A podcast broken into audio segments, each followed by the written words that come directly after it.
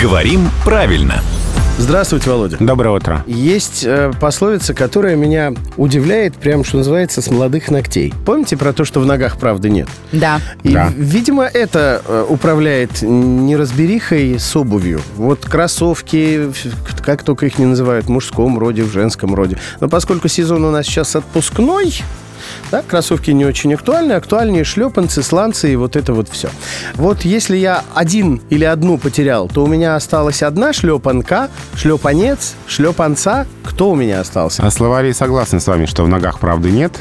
И поэтому, э, если открыть словарь, э, несколько словарей открыть, ну, понятно, будет первая форма множественного числа шлепанцы, а дальше есть словари, которые дают обе формы в единственном числе. Например, большой толковый словарь и шлепанец он, и шлепанца она. Шлепанца. Да, но все-таки таких словарей меньшинство.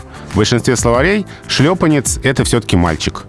Шлепанец все-таки слово мужского рода, поэтому э, лучше не терять, но уж если потеряли, то один шлепанец. Ну и давайте тогда уж напомним, да, что тапки это девочки. Да, в отличие от шлепанцев, тапки — это девочки, одна тапка и одна тапочка. А сланцы сланец? Сланец, что удивительно, потому что изначально это ведь название города, Да. а, но потом это слово стало восприниматься как название обуви, как шлепанцы.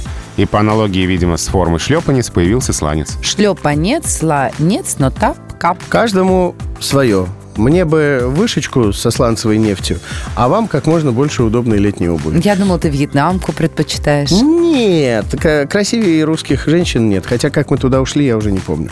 А главное, что я помню, кто передо мной сидит, это Владимир Пахомов. Он приходит сюда каждое буднее утро в 7.50, 8.50 и в 9.50.